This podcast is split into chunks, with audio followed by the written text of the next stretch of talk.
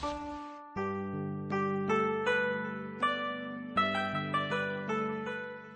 风尚 CBD 之阿龙说北京，各位好，我是王小宁，我是赵宇。大家好，我是阿龙。咱们今天这个时段呢，又该聊明朝的皇帝。嗯今天聊到了永乐大帝朱棣。好所，以说，对于北京城来说，永乐是非常有贡献的一个皇上。嗯我们现在所看到的北京城的这个样貌，应该说是明城的样貌。嗯因为元城的样貌其实现在已经轮廓不是很清晰了，嗯对吧？包括现在我们所说坐地铁的各个城门，都是永乐四年开始兴建的北京城。嗯嗯咱们先说少年时代的永乐大帝朱棣。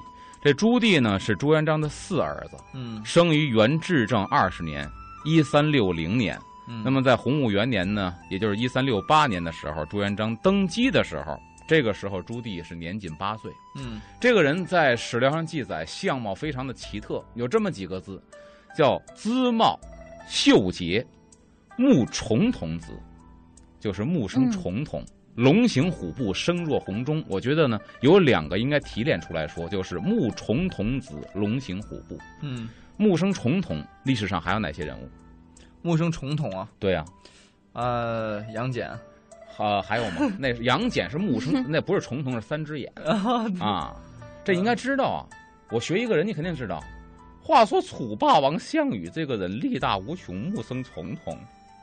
哦，项羽啊，这百家讲坛没听过吗？听过呀，这个人是谁？大张伟，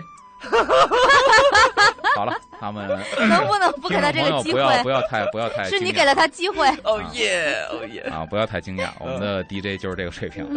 木生重瞳，项羽是一个，顾炎武是一个，南唐后主李煜是一个，包括舜帝，这几个都是历史上有名的木生重瞳的人。这重瞳是什么意思？两个瞳孔，两个瞳孔，这种人的相貌非常之奇特，但是就两这个眼睛各不是有两只一个眼睛两个瞳孔，俩眼睛四个瞳孔瞳，孔，这叫木生重瞳。嗯，这种人呢，在历史上认为是有成就，非一般人，但是这种人的克性也特别的大。嗯，就是他可能会大富大贵，可能会名垂千古，但是一成一败但是他也不见得得好死。啊。南唐后主李煜四十二岁国破家亡，嗯人也死了，嗯然后乌江自刎，项羽也是不得好死。嗯就是有的是圣人，但有的嗯虽然有名，但是克性很大。嗯，那么朱棣也是木生重瞳，哦，哎，朱棣的死后边会说，倒不是横死，嗯，当然这个人确实说到克性大，嗯，他不是克自己，他克别人，他克性很大。哦，就是按现代话说，可能心理上、性格上比较暴力的一种人，啊木生重瞳，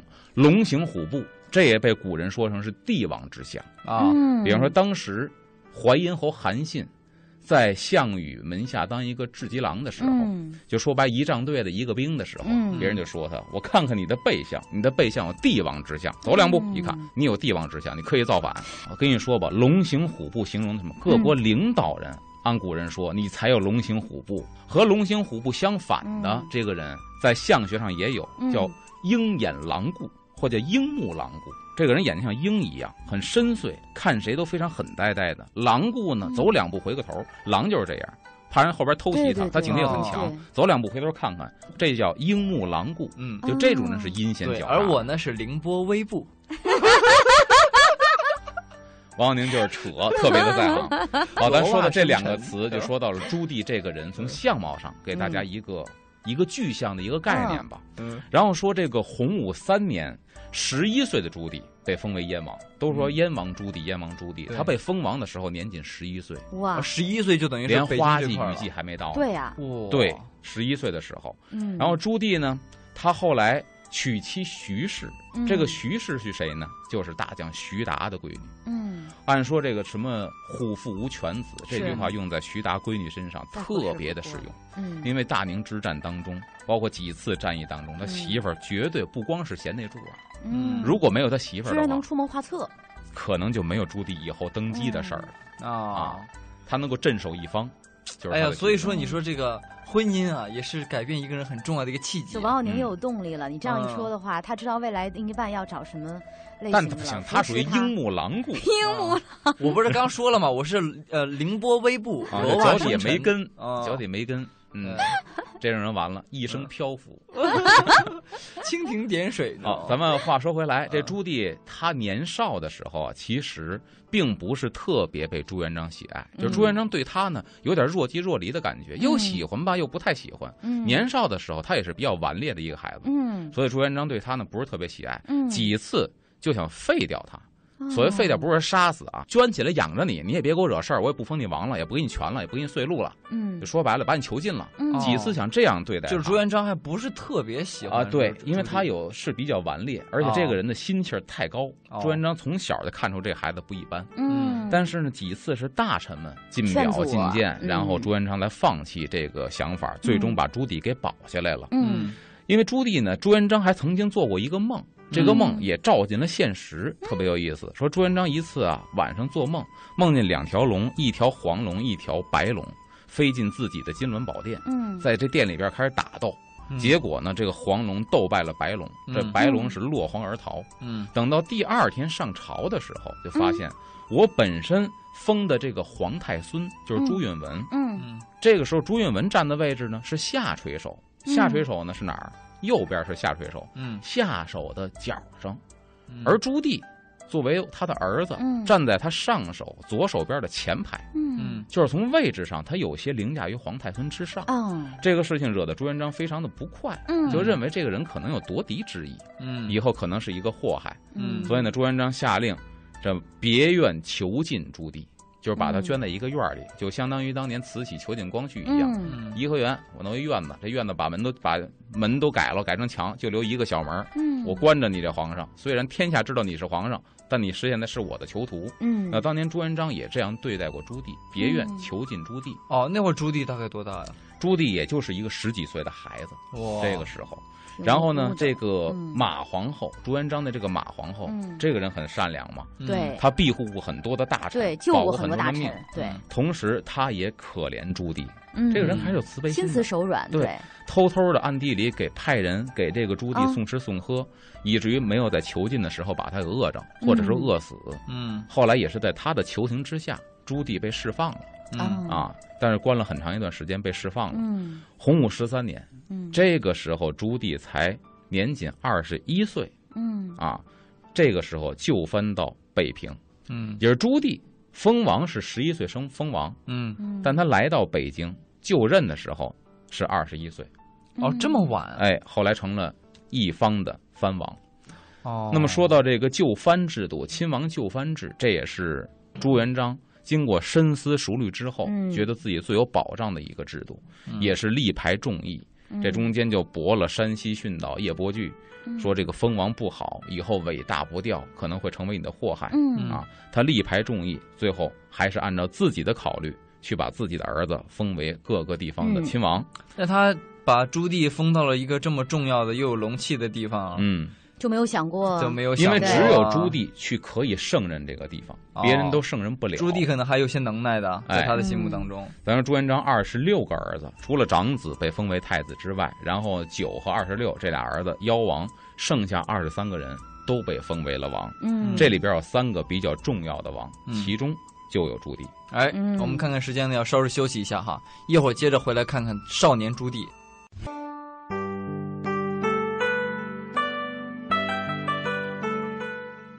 欢迎回来，这里是风尚 CBD 之阿龙说北京，我是王小宁。我是赵宇大家好，我是阿龙。嗯刚才说了亲王就藩制，亲王的待遇是很高的。第一是功臣这这个公侯大臣嗯。不能和他分庭抗礼，啊。他地位是比较高的。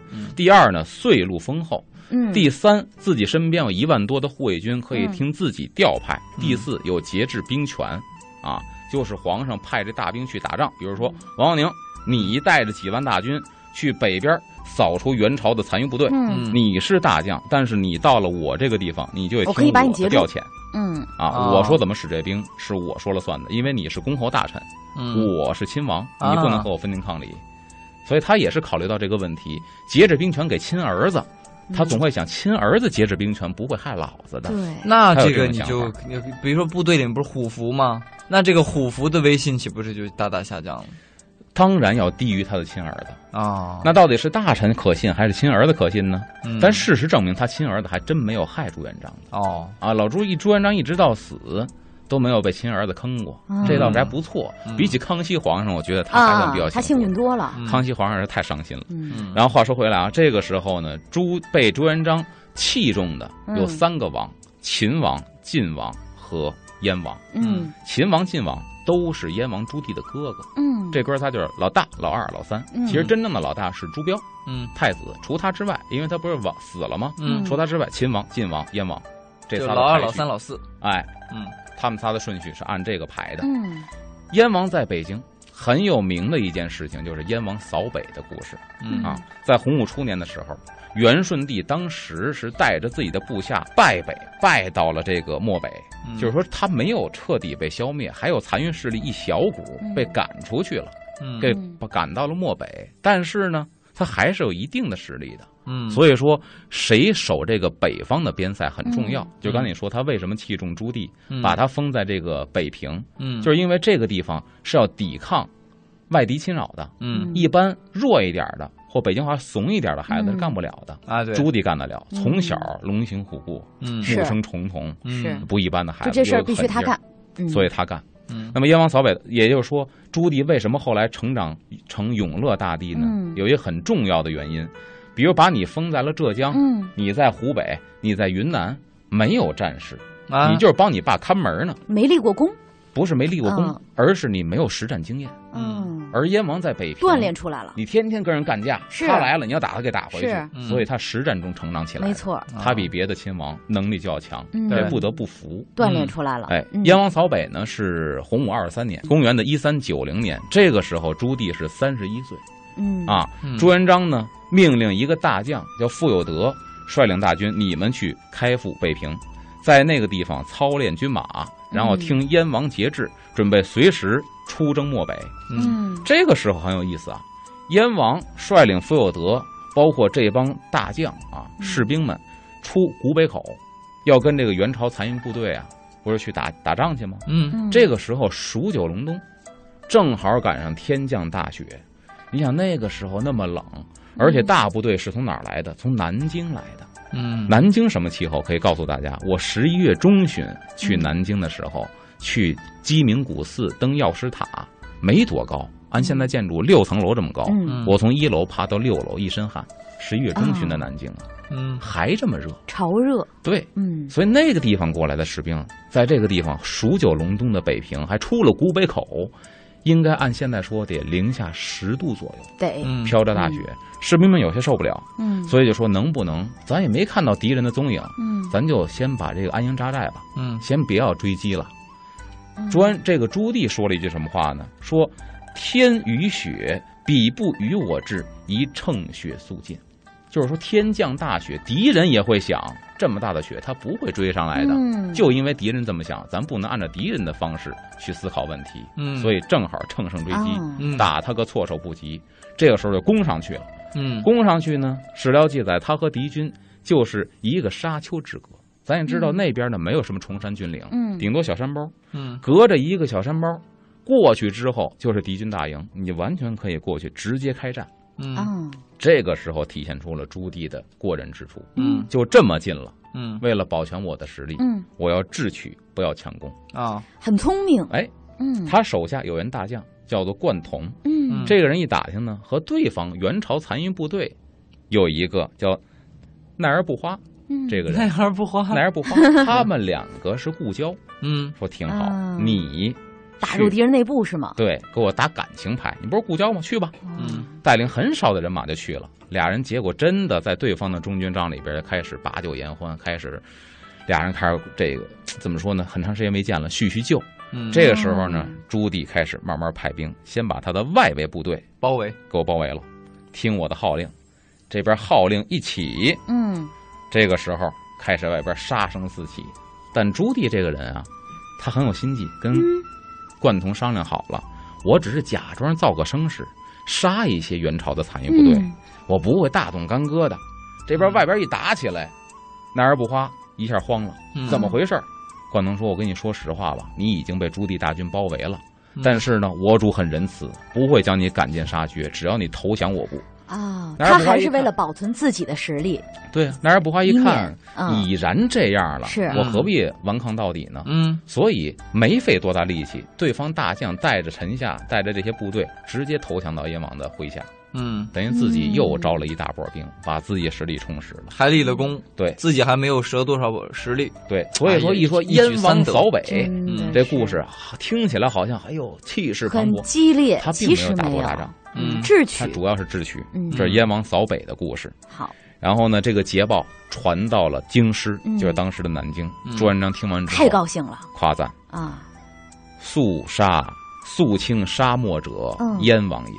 就把这地方平定了，首屈一指的功归燕王朱棣。嗯嗯所以咱说朱元璋对朱棣是又爱又恨，又用又防。嗯这老子对儿子的心态也太难拿了。嗯，所以当皇上啊，一个一个皇上爹，嗯，他确实不好当。太孤独了，对，哎，嗯这个时候史书说朱棣呢，开始对他的相貌又有一个描述描述了。嗯你发现立刻就不一样了。史书是人写的，嗯他总是要忠于当权者的。没错。这个时候再次形容朱棣的相貌呢，我猜猜啊，肯定把他写的稍微又有棱角，同时又正义又和善。就夸赞他嗯貌伟奇，就是这人又伟岸，嗯长得又很奇特，跟别人不一样。嗯，然后呢，美滋染，就是胡子像美髯公一样，嗯一口胡子特别的漂亮。智勇有大略，能推诚任人，嗯，就是能够任用人呢，是很有眼光的。嗯嗯料敌制胜，洞烛万里，威震漠北。嚯，就这个人，你看他的雄才大略对这几个字就表现出来了。这会儿就威震漠北了啊，啊，嗯然后太子呢和这个燕王其实历来也是不和的，嗯，所以说朱标这个人呢，跟朱允炆有些一脉相承，嗯。说是软弱也可以，说是慈悲也可以，嗯。但是当别人在觊觎你皇位的时候，他终归会跟这个亲兄弟有些不和。嗯。朱元璋立朱标为太子的时候，当时就引起了咱说的老大秦王、老二晋王、老三燕王，啊，其实这仨当时朱标没死呢啊，嗯。就二三四，这底下顺下来这仨兄弟非常的不满，嗯嗯他们仨之间自己有明争暗斗，嗯仨人对太子也有明争暗斗，这个局势比较复杂，对，就斗成一锅粥了。斗成一锅粥了。这个时候，晋王嗯到朱元璋那个地方，就经常去告燕王。嗯，他告的是什么呢？你又立了功了，我怎么告你呢？四个字叫劳师冒险，嗯就是他燕王扫北或打仗的时候，经常是铤而走险的。嗯。您别看他几几仗打下来非常的这个顺利，嗯。全都告捷了，但是只要一盘这盘棋只要一个棋子儿走错了，满盘皆输。您不要以为这人很有谋略，嗯。他逞匹夫之勇嗯。跟他爸告状，告这个，然后还说什么呢？日夜搜救秦王的国中细故，就是他在北平嗯当燕王，国中细故。你在北平的时候，你到底细微之处犯了什么错？就揪这点东西，嗯，我能怎么扎针儿？天天想这么整治燕王，这是晋王对哎燕王。呀，这是没出息。然后我们看看时间呢，稍事休息一下，一会儿接着回来听这个有出息的那燕王朱棣的故事。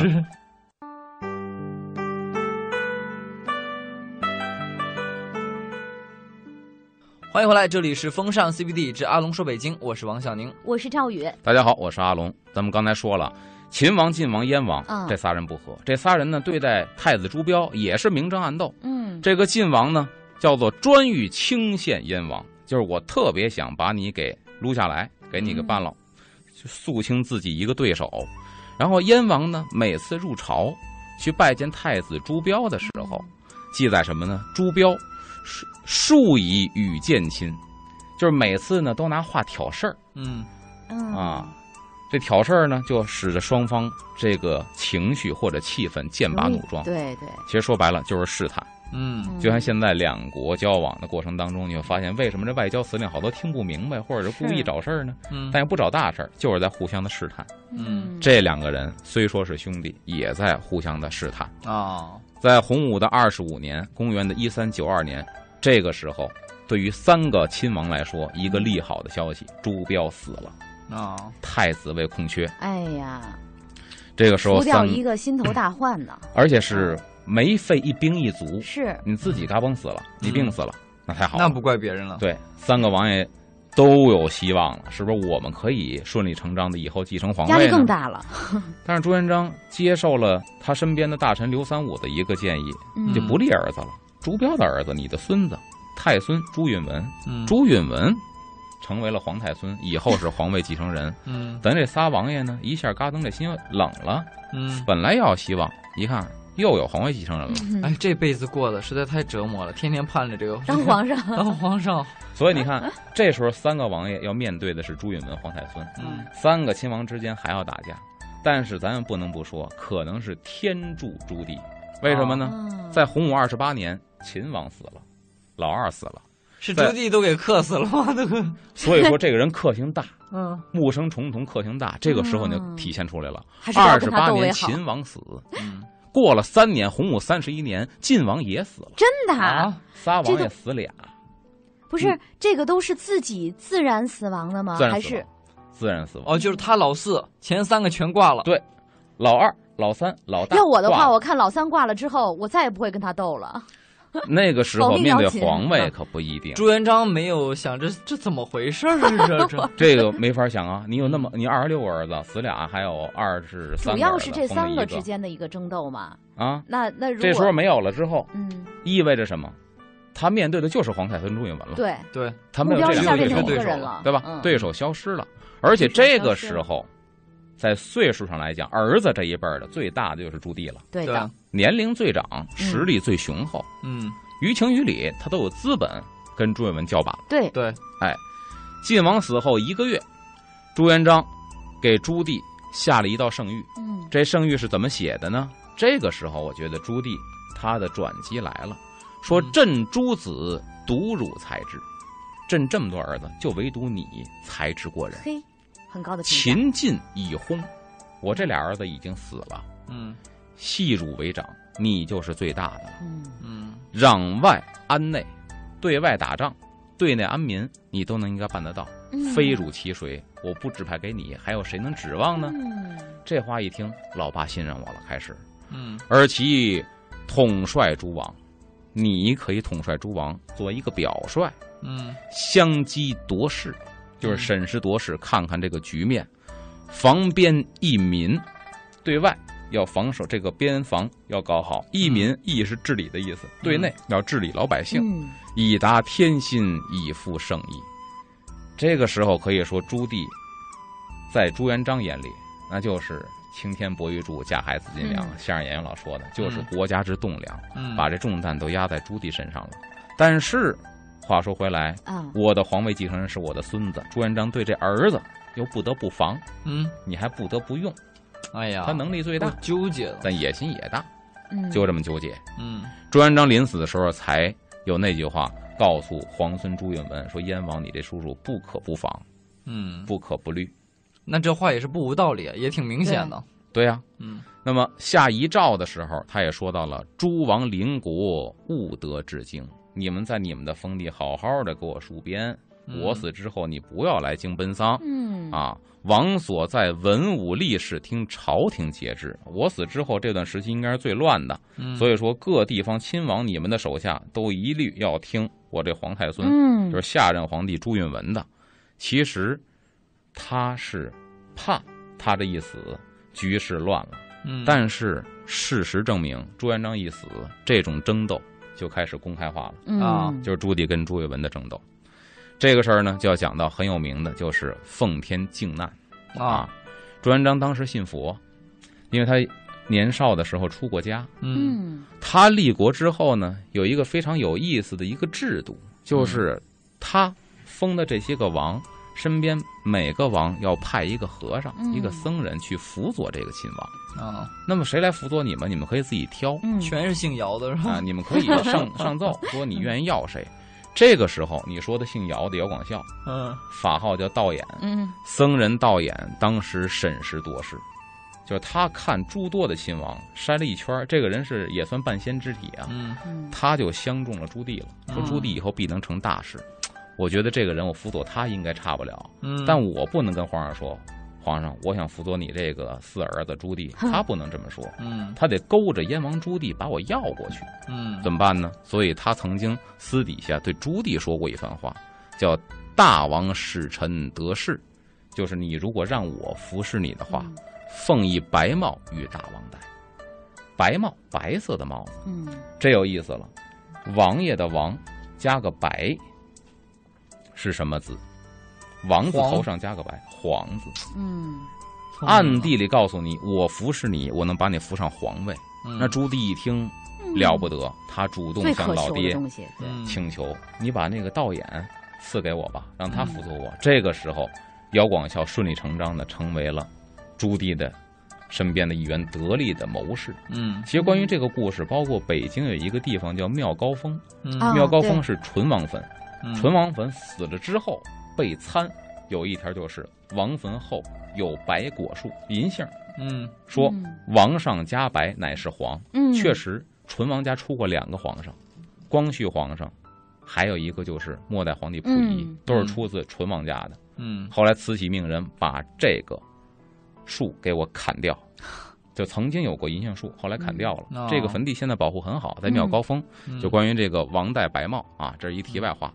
说到道衍，本名姚广孝，是常州人，从小呢师从于灵英观的一个道士，叫席应真。嗯当时呢，执弟子礼甚恭，就是这个人学艺的时候非常的恭敬。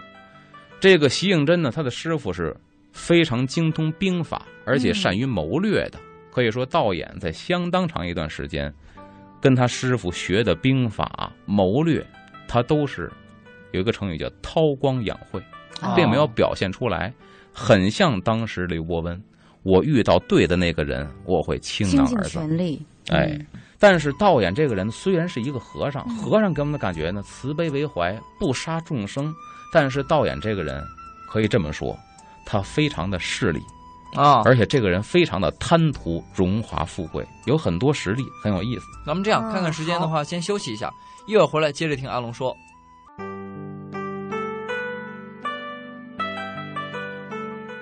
风尚 CBD 之阿龙说北京，各位好，我是王小宁。我是赵宇，大家好，我是阿龙。嗯刚才说了，道衍这个和尚就是姚广孝，嗯虽然是佛门中人，但是贪图富贵。很势利，哎，嗯他呢曾经在遇到朱棣之前也彷徨，嗯也犹豫，说我这一身的谋略，嗯，我到底应该给谁奉献呢？找不着这个人，嗯干脆我在庙里当和尚太苦了，我还是还俗吧。他动过还俗的念头，嗯，但转机出现在哪儿呢？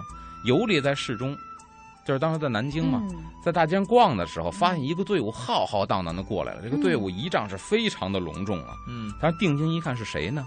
他说的这个原文是什么呀？原文说的是“僧中亦有富贵乎”，什么意思？来的这个人是和尚里边的领导，嗯。哦，按现在话说大和尚。嗯。啊，就地位很高的和尚，嗯。前呼后拥的从这街市上过去。嗯。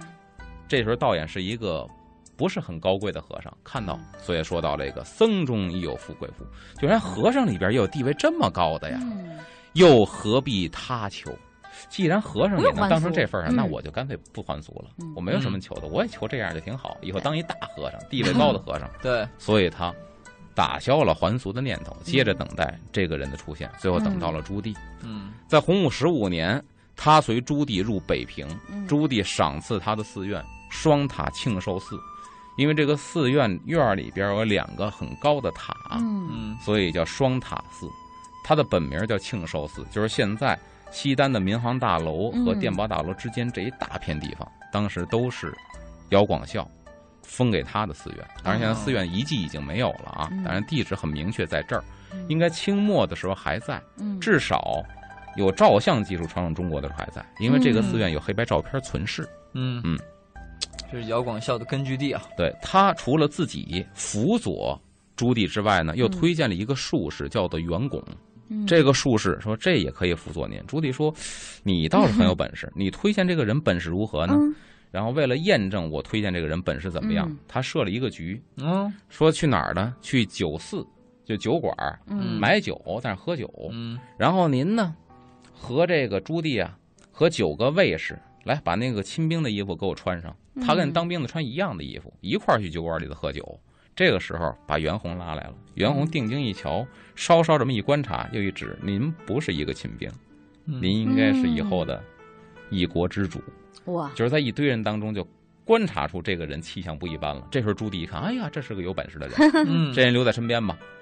这个故事我觉得，啊，你说他有没有本事呢？忽略了一点，嗯因为袁拱跟姚广孝本来就是至交，哦姚广孝陪伴在朱棣身给他透边，点底不就完了？就跟你形容你都能你一会儿去啊那个脸上脸上的右右边那脸有个痦子啊，就那个人对，眼睛上面俩瞳孔那个啊，对呀你进去你就说你就高呼万岁就妥了哎。啊，咱们就共富贵啊，哎。好，兄弟，所以袁拱当时面对朱棣说什么呢？他也说到了，就是日脚插天，必定是太平天子，就是您这个日脚插天，嗯，大奔儿的头上边啊。有两块骨头，嗯，在相学里边有龙角，嗯。这两块骨头直插这个这个我们这个叫脑门，上头斜上方嗯。啊，有这两块骨头，说这个人是有奇相，这也是不一般的人，嗯。所以他有这个骨头，以后必定是太平天子，多恭维人呢，不光是天子。还是太平天子，说明你治世有道啊！啊，对，嗯周人这个朱棣一听挺好，你跟姚广孝俩人都留在我身边嗯。当谋士，这俩谋士凑齐。所以我跟你说，有的时候嘴甜也是一个优势，你知道 真的是一个道理。往好了说，嗯所以你看朱棣这边是招兵买马，嗯，谋士也招的还都是这些术数懂术数的哎人，得有人从这个时候其实看出来了，嗯，就是朱允文的败，也许是这个时候注定了。朱允文，咱说他嗯继位之后，他的谋士是谁呢？嗯齐泰跟黄子成。对比起这俩人，或者比起 姚广孝，真是小巫见大巫哈。这俩人的思维和对方的思维是两码事儿，啊，就这两个属于是大儒的思维，以儒家哎那个是术士，思维就完全不一样。嗯，这俩人告诉他什么呢？你这几个叔叔，这几个亲王都是以后的祸患，所以说你要尽早除掉他们，就好像当时康熙要削藩一样，嗯，被谁拦下来了？被孝庄拦下来了。嗯孝庄那个阅历深呢，你现在削藩等于找死。嗯哦。你把他们翻撤了之后，他们一造反，你谁都打不过。对对对，但是允文身边，朱允文身边没有这么一个谋士。嗯。齐泰跟黄子成说一定要快，所以一年之内，周王、闵王、襄王、齐王、代王，一年之内废了五个王。嗯，说白了，你这么大的动作，打草惊了蛇，本身就容易让他们抱团儿。所以这个时候嗯。你是在逼那些还没有削藩的王削藩的，削藩这几个有合工自焚的，嗯。对吧？嗯。有幽禁的，嗯。有废为庶民的。嗯。那我与其坐着等死，我不如造反。嗯。造反也，许而且造反还有理由。对啊，嗯。所以他其实在逼着这些个嗯。没有学藩的王爷造反。嗯。朱棣这个时候嗯。听到这个信儿之后，就开始加紧加紧他的活动了，嗯。来充实自己的护卫军，嗯。然后呢，收罗一人术士，嗯，就是这些有特异功能的人，搜罗这些人，嗯。嗯。还表面上假称生病，嗯实则上是加紧练兵。嗯。嗯。在他的燕王府里边，就是现在府街往北走，嗯。妇幼儿童医院嗯。这一片嗯。燕王府，在这儿开始加紧打造兵器。嗯，他还特别有辙，打造兵器，叮叮当当当当，他得响。嗯。打铁嘛，嗯，他在他的这个燕王府里养了大开一个音乐学院是吧？不是鸭跟鹅，哦，嘎嘎嘎叫，它声儿大呀。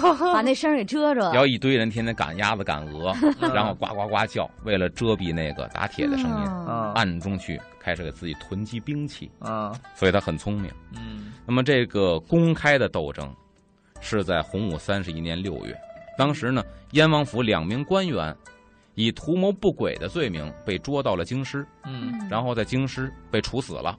朝廷下诏痛责燕王，就是下诏已经开始把你的贼子之心要昭然若揭了。嗯这个时候燕王怎么办呢？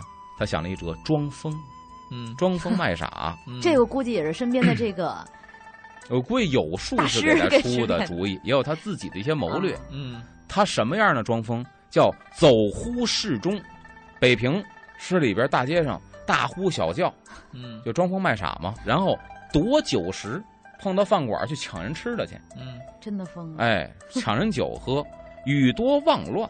这个人胡言乱语，嗯卧在泥中整日不起，哎找一泥塘我的天咵叽一趴。他聪明，为什么？这时候什么呀？洪武三十一年六月，嗯你腊月试试，躺地啊躺地一天不起来，冻死了。啊六月份，贾维尼正好躺凉快。躺地下一天不起来，以这种方式来装疯。嗯其实这是一个缓兵之计嗯，啊，他还没有准备好。对，扰乱朱允文的视线。嗯，其实这个时候你要说带兵打仗去征讨朱允文或清君侧，嗯问题不大。嗯但是咱说前边说燕王扫北就能看得出来，我可以打你，但我还要智取，对，就他是考虑非常周密的。这时候我觉得还不到这个时机，所以我装疯卖傻，嗯先缓兵。这时候朱棣呢设计了擒杀北平指挥使谢贵和北平布政使张炳这两个人呢，说白了就是当时在北京看守的这么两个官员，嗯，他得先把这俩官给干死。嗯但怎么干死？朱棣又想了一个一般人想不到的一个，能说是歪折吗？也差不多。嗯，就说这人招多，又聪明又狠，是吧？嗯，但看看我们今天的节目时间啊，实在是太有限了。那么关于这个朱棣接下来怎么去清掉这两个他要回到这个南京的一个障碍呢？下期说。我们下期说，嗯好不好？好的好，今天节目就是这样了。我是王小宁，我是赵宇，我是阿龙。拜拜。拜拜。